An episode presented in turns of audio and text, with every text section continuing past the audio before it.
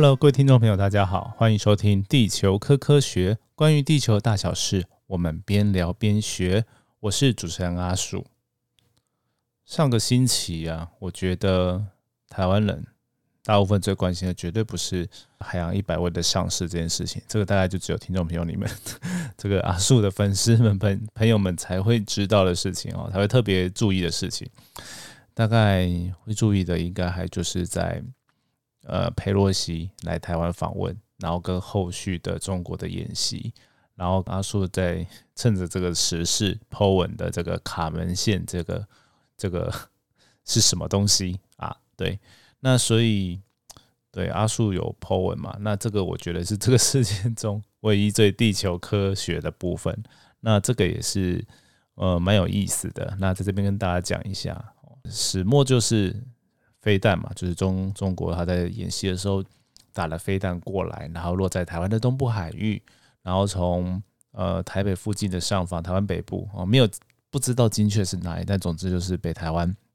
好，还有从北台湾扫过去。那扫过去的高度其实好像算起来应该是有两三百公里哦，绝对超过一百公里啦。对，那在呃当天其实没有呃发布什么警。报，甚至哦，国防部也没有特别讲什么，好，然后只有讲大概飞弹的落点，然后记得好像是日本那边，啊，就是日本的国防，也不算国防，他们自卫队，反正日本那边就是发布了，呃，大概飞弹的大致上的轨迹，然后就有人发现到说，哎呀，怎么好从地图上看起来飞经过台。台湾北部呢，感觉很可怕。它中途如果掉下来的话怎么办？哎，就有人讲这个问题嘛。然后我记得就是国防部他没有回应嘛，就是说还有一些呃网络上很多啦，很多讨论啊啊，大致上哦就在讲，简单的来讲就是啊一百公里或者是八十公里以上算是大气层之外，不算是领空。确实就是在。八十哦，或者是一百公里哦，这个卡门线我在脸书上面有讲，就是呃，它是呃在说说超过这个高度之后哦，那因为大气非常的稀薄哦，不会不是没有，但是就非常稀薄。如果在我们以前呃国国中地科有学嘛，就是从最靠近地表的对流层、平流层、中气层、增温层。那卡门线大概就是中气层顶，然后到增温层底这一段的范围。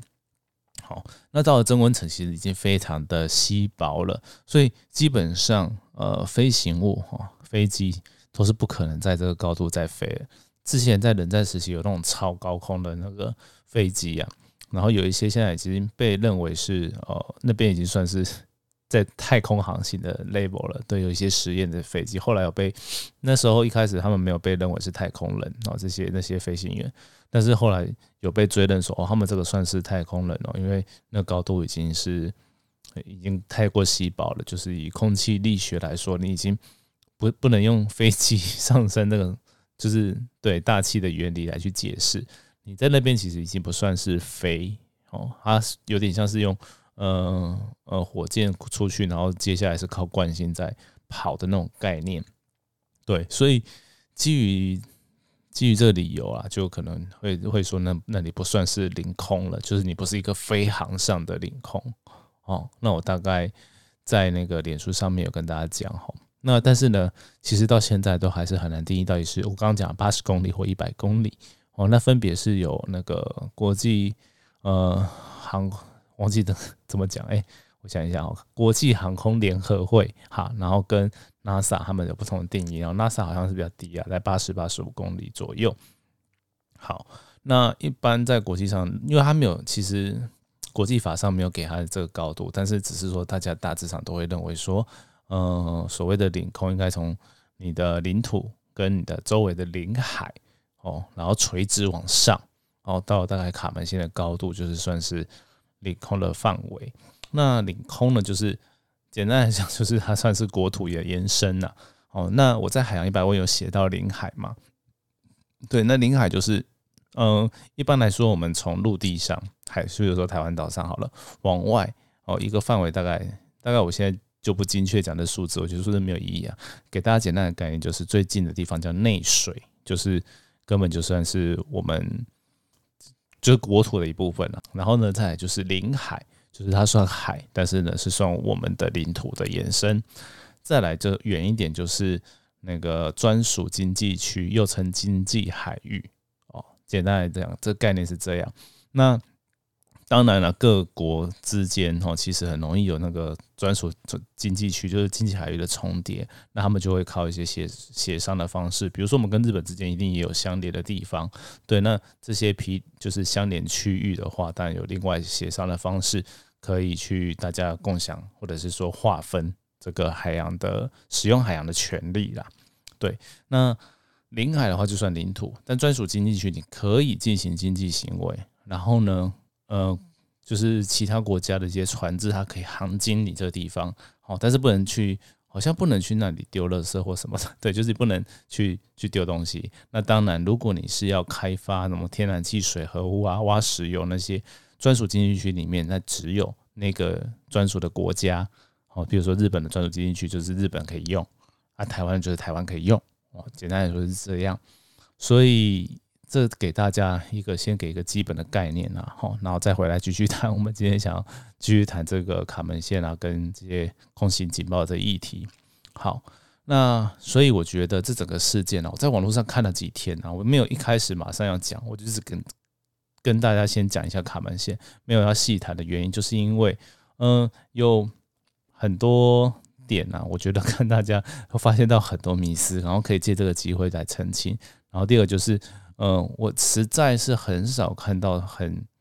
呃有意义的讨论，也也不能说有意义的，就是太多讨论是没有意义的。有些有，但是觉得都没有办法把它整合起来。所以我今天想借这机会来整理一下我的想法，然后跟跟我的一些观点。那我简单的讲几个点啊。第一个就是我们一开始讲这个领空这件事情哦，我有提到，他说有提到说，在卡门线以上的飞行状态，它跟地面上不太一样。哦，那我们简单来说，就是在这边飞行，或在呃一百公里高度以上的这些弹道飞弹，它其实不能算是用飞的哦，或者是用射的，它基本上是像抛出去，然后中就是我们把球抛出去，它一用惯性然哦，它在中间跑一样，它不算是有真的是在飞行啊，可以转弯或者是可以任意的转变。有人说中间可以 垂直掉下来就可以打到我们，然后这种这种行。呃，行为在飞弹设计上，我至少看到，哎，那我虽然不是军武专家，但是却从我们学到物理上，其实很难做到了，跟机械上，那这种黑科技应该是我猜是连美国都没有了，对，就是没有办法做到。对，那就算是譬如说那个 SpaceX 他们的那些火箭，也不是这样子运作的啦。对，就是你在那个一百公里以上的高度。去做一些转向或什么，这是很难的。通常就是在呃比较低空的时候，或者是他一开始就算好这个弹着点去发射这个飞弹才有可能。好，为什么会有这样的弹道飞弹哦？其实是从美苏冷战时期，就是你需要嗯打很远的地方，哦，从苏联就是苏联的地方可以打到美国的本土哦，不是说像夏威夷或者是关岛这些，它是打到它的本土里面。它就必须要飞到那个大气层之外，哦，飞到很很高的地方，然后再落下来才有可能。而且它是利用就是太空的科技吧，所以那时候太空科技也发展的很快，就是这个原因。就是你想办法利用火箭把它带到一个高度之后，哎，靠着一定的惯性跟地球自转，那让这个飞弹它可以跑得更远一点，然后再落下。好，那在太空那一段的时候，其实哦，超高空那一段根本没有什么东西可以去拦截到。你要去瞄准那个飞弹去把它打下来是不太可能的哦。大概一般的科技就是从像我们的爱国者飞弹就是这样，就是从比较低空的时候，它已经尾端的时候再去把它拦截打掉哦，去截掉。那可能不只用一颗，可能要用很多颗去打它才有办法哦，去打掉。那这样的做法呢，其实。一个就是 比较有 CP 值啊，你用很一样多颗，你在嗯高空的地方是打不到的哦。那大概设计上是这样，所以呢，基本上这个论述说哦，那你你可以把它打下来，那那但是你不打，这个我觉得就是 没有办法讨论的，因为他根本就是没有了解这基本的原理啦。对，哦，那我很多人啊举举很多那种例子啊，就是哎爆头的球你可能也打不到啦，对啊，像阿叔就会举羽球，就是你打双打的时候过你头的球，你你你不能打，因为你根本一个是打不到，第二个就是你会害到后面的人。哦，对，类似这种概念，就是你你是徒劳无功的概念。好，这是本来飞弹在设计上的一个问题。好，还有一种就是说，我想看，呃，我记得有看到说，哎，你你去美国的上空也弄弄一颗飞弹，它这样飞过去啊，但是不要落在它领土，或者是落在它的经济海域里面，然后不会挨挨叫。重点是没有办法，就是你的美国本土的那一块陆地，你应该没有办法让。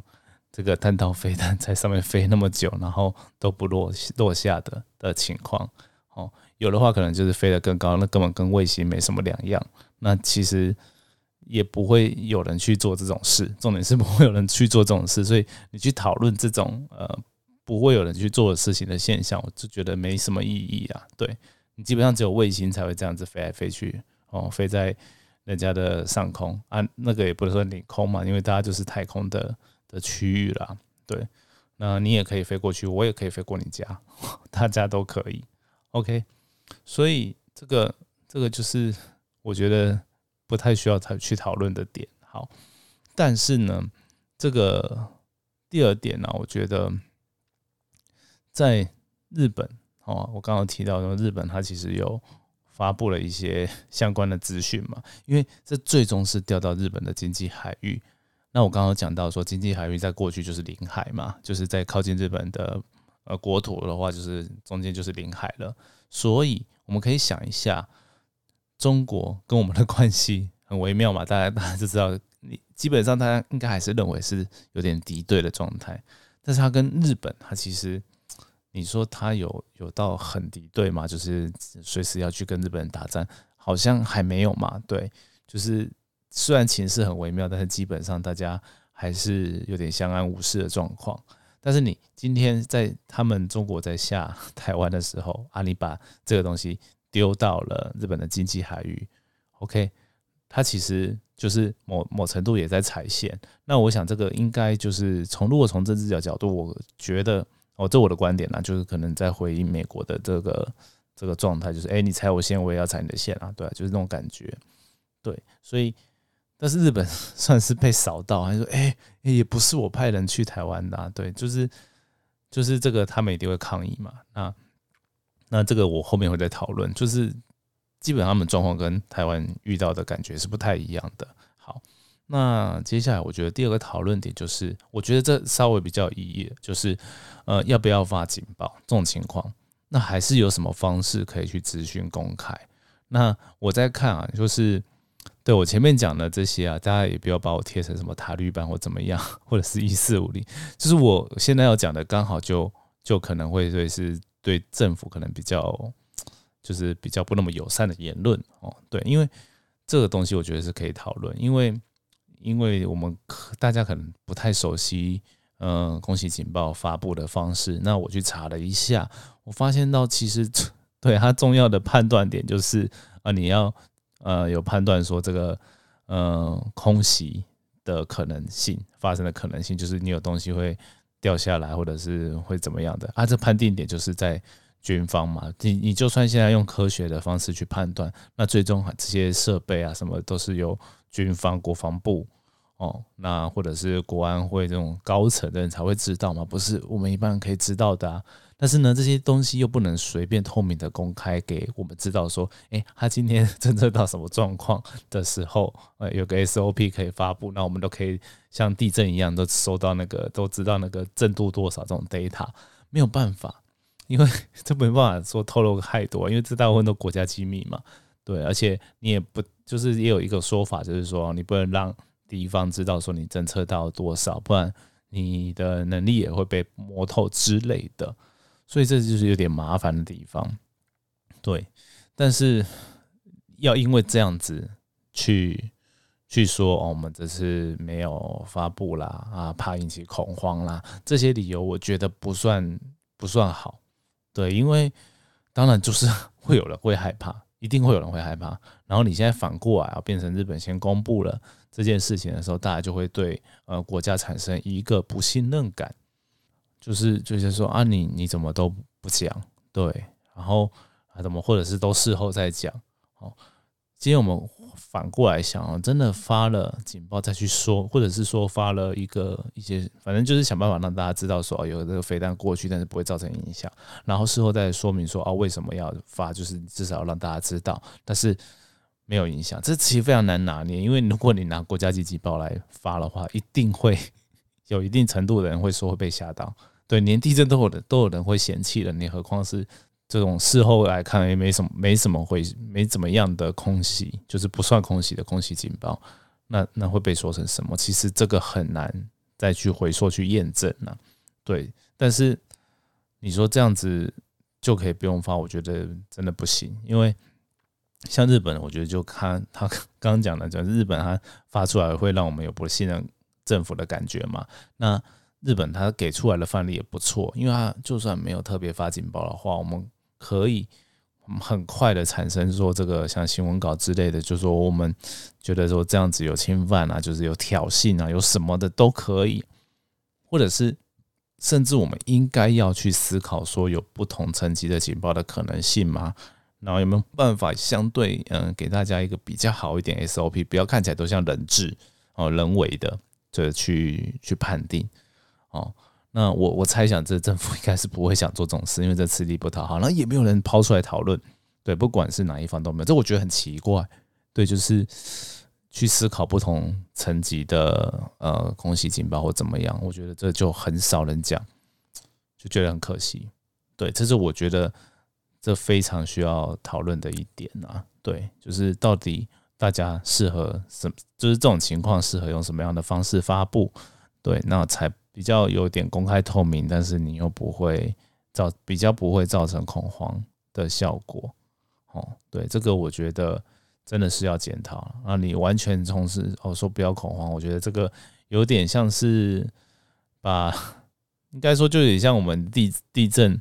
地震没有好，就是怕大家恐慌，所以都不要都没有讲很多资讯，都说正常能量释放的感觉很像。对，我就觉得这这不是一个好现象，真的。好，那第三个也是啊，嗯，就类似，就是哎，今天假如真的有警报了哈，发了的话，大家有办办法做阴影哦。那我们可以讲说哈，真的是不管是谁执政或怎么样，从以前到现在，就是很多的，呃，也不要讲这种空袭啦，讲火灾或者是地震的这种演习，很多都很很演，对。很演，真的很演，都没有很很落实的去做一些真真的可能会遇到的状况啦。对，就情境上，我觉得都我至少我遇过都都不是很很 OK。我学校里面的或者是单位里面的一些演习，我觉得都没有什么很好的情境哦去体验。然后真的有效果吗？我觉得就是画问号。然后。这就跟很多防灾一样，就是如果你真的要准备的话，我在想，就是至少一些必备的食物用品，它可能比防灾比较简单，因为其实，呃，你要真的被被插到，那真的是很可怕的状况。好，那当然那个我有去查了，我我觉得借这个机会去查说，哎，有什么防空洞吗？其实现在也很少了，都很多，我就看那个警政署的那个 app 啊，我就打开里面看了定位啊。就发现到说，哎，我家附近其实就是一些一些地下室吧，就会被当成是可以呃空袭的避难所啊，就很多啊。我们自己大楼也有地地下室啊，对，就觉得哎，那那其实对它到底是是是有没有需要去做规划？对，但但是现在我觉得现在又又不能说算是战争时期，又不像乌克兰那样子，但是其实。这个你很难说嘛？对，就是我们台海的情势，有没有人想要去讨论这块？我觉得也是一个好。那第三个，我觉得就比较贴贴近了，就是呃，刚刚讲的是第一个就是警报发布嘛，然后第二个就是那个防空洞啊，第三个我觉得就是我一个朋友啊，廖英凯，他就讲，他就关注人员议题嘛，就讲到说，哎，对我们因为这个空就是演习的关系，所以。嗯，海域这边都被都船都不能走，对的状况之下，会不会因为这样子天然气船就没有办法进来呢？哦，那这一次算是还好，因为我们库存还好，而且演习也很快就结束。但是真的有遇到哦，中国有意要封锁哦台湾海峡或什么，其实不管台湾哦，这是东亚地区的需要用到天然气来发电的这些国家，都应该要很害怕。对，因为它它就会影响发电，就影响民生，影响民生，其实很多东西都会受到影响，经济啊、社会的恐慌啊，都都非常严重。它根本都还不需要真的打，它就是做事要去去打，然后派军舰出来，然后封锁你的海域，就有机会可以把它做到。这其实是我觉得很危险的一件事情，但是。哦，我们在各种能源议题在公投的时候，哎，这块其实都没有被深入的讨论到很多，直到最近，哎，这样好像有遇到那种状况的时候，才会被抛出来讨论呢。对，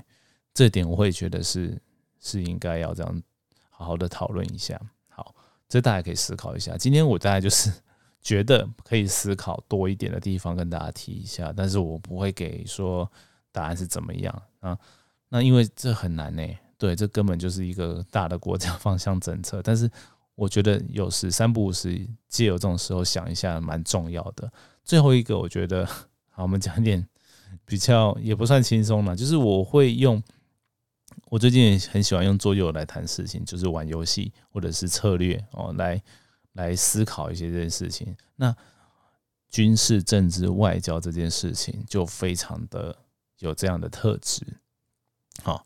就我自己，我现在接下来就讲我自己的观点哦。我在想，这个飞弹呢，它这样今天这样飞，然后今天这样落下来，我我觉得绝对不是随随便便就决定好决定这个地方，它一定有经过计算跟考量哦。就是就是中国这样射过来之后，国际会怎么样想？日本会怎么样想？台湾会怎么样想？诶，他一定都有有先设想过，他不会白白浪费河南人的存款。对，那所以。如果他的，我们可以思考一下，如果啦，或者这个假设，他目的呢是让我们台湾人会怕、会混乱的话，诶，这种看起来就是他没有威胁到我们国土的飞弹，但他一他甚至没有达到，他达到的是日本的经济海域，不是台湾，对他这样看起来好像有点远，但是他达到效果了，因为他就这样飞过上空，不是领空，但是就是高空这样飞过去，它其实有啊，它让我们大家。去讨论了，就让很多人去讨论这没有意义的事情，然后增加了，确实也增加了一些恐慌。哦，就是不管怎么做都会有恐慌。这我回头还想说，对啊，你你今天发跟不发，他这样射过来这条路径，就是啊，就是要吓你，就这样。对，然后他有目的啊，然后再来就是也顺便让让了一下日本，这样哦，就去扰乱了一下。哎，都我觉得他他是有。一定有一定的目的啦，但只是我可能不一定是看懂很多，但是我在猜想，这没有那么简单的事情，所以我觉得在军事跟外交政治上哦，这有很多考量是我不懂的，所以我只能 猜想。刚刚那其实我也是有一些猜想，就有意义的一些策略是怎么样啊？那再来呢，其实这几天也看到很多啦嘴炮的事情，譬如说说我们的。军方也说：“哎，你那个 P 就案子那个 他们是 P 图嘛？对，那看起来就是我觉得也有点像，因为就是那个对焦的那种感觉，就嗯怪怪的。好，但我不确定啊。但是好，至少不管呃结论它是不是 P 图，哦，这这口水战它也一定也就是一些政治跟呃军事外交的考量的一部分嘛。那甚至像我刚刚前面讲的，你要藏一手，不要让人家知道你侦测到多少，这个也是啊。”对你不要让对方知道这情报，就这个完全就是，呃，就像玩玩阿瓦隆一样，你就根本不知道的地方是怎么样的状况哦，甚至在哪里的情况其实都不知道。所以啊，这事情我觉得大家都如果要当做很会去讲，我觉得我今天在讲这个这个点的时候，我就不敢说我很知道，因为我就是纯粹从一个玩游戏，一个从策略的角度，然后站在。呃，第三就是站在外面来看，就是站在台湾以外的角度来看，哦哦，你这样今天做是好像有一点效果的，对我我只能大概用这样的方式揣测，但我不敢说我很懂，真的，我能够讲说我我我确定我比较不会讲错，就是卡门线这件事情。哦，但是其他的就是，我觉得我只能说我有用一些比较 合，我觉得合乎逻辑的方式在做判断，对，就这样。好，但是我觉得可以把这议题哦让大家可以思考一下，就是说，嗯，我们看到人家在讨论的时候，到底。嗯，就像我就不会特别去追求去回那些人啊，就说啊你怎么那么白痴啊，就文组的才会这样想，我就不会特别讲到那种程度啦。那你就可以去思考说，啊谁讲的有意义，谁讲的有道理，然后不一定说哦政府这样公告就是呃好的或者是不好的哦，他可能也是考量了一些因素。好，对，而且我们现在政党之间又很复杂，大家都讲话的背后都有一些考量在。那你又不能不不去忽略这些地方了，对。但总之，请大家就是哦，科学的部分呢，就去多看一下哦资料哦，到底呃正确性然哦，去检视一下。我觉得这是一个媒体试读的好例子啦，对啊。但是呢，总总而言之啊，我觉得我真的也是很希望说，就真的不要有战争。虽然这个好像很难排除，但是就希望不要。然后更希望的是，对我都现在还可以这样子用 podcast 跟大家讲这些政治啊、军事，然后延伸到地科、地球科学的事情。希望啊，以后还是能够长期的保有这样的言论自由。真的，就我打从心里的就认为，就是不要战争，但是我们还是希望可以，嗯，有拥有自己就是自由的权利啊。对，就这样。那那难得跟他 谈论一些吼跟地球科学有点比较远，但是也又又有一点关系的事情，嗯啊对，还是还是要宣传一下啦。对，突然想到，我不能这样就结束节目，就是希望呢大家可以 哦有空来看一下。我觉得《海洋一百问》是我自己觉得还蛮不错的一本，我就是像那个刚刚讲到的临海，我都把它写进来嘛。那政治啊，然后跟呃，海洋油气的安全，游戏的安全，就是你去海边玩要注意什么安全这些事情，我都写进去。哦，这除了海洋科学知识以外，对，那希望大家都可以，嗯，学到更多的，就是我们就是四面环海啊，有更多的海洋知识，其实是我们应该需要必备的。对，然后在八月十九号，我在三重的长日书房也有呃新书发表的活动啊，寄签书会。对，那。有兴趣的朋友可以来听一下，就是在呃八月十九号的晚上哦，我记得是七点半开始，那七点就可以入场。对，那先到的话，嗯，可以跟 阿叔也可以先打个招呼聊一聊。对，好，那场地不大，大概就是二十个二十来个位置而已，然后也要跟亲子天下那边先报名，好，然后再讲一次地点在三重，然后新北市的三重区。对，阿叔的家乡也在三重。对，好，那大概就这样喽，我们就下次见喽，拜拜。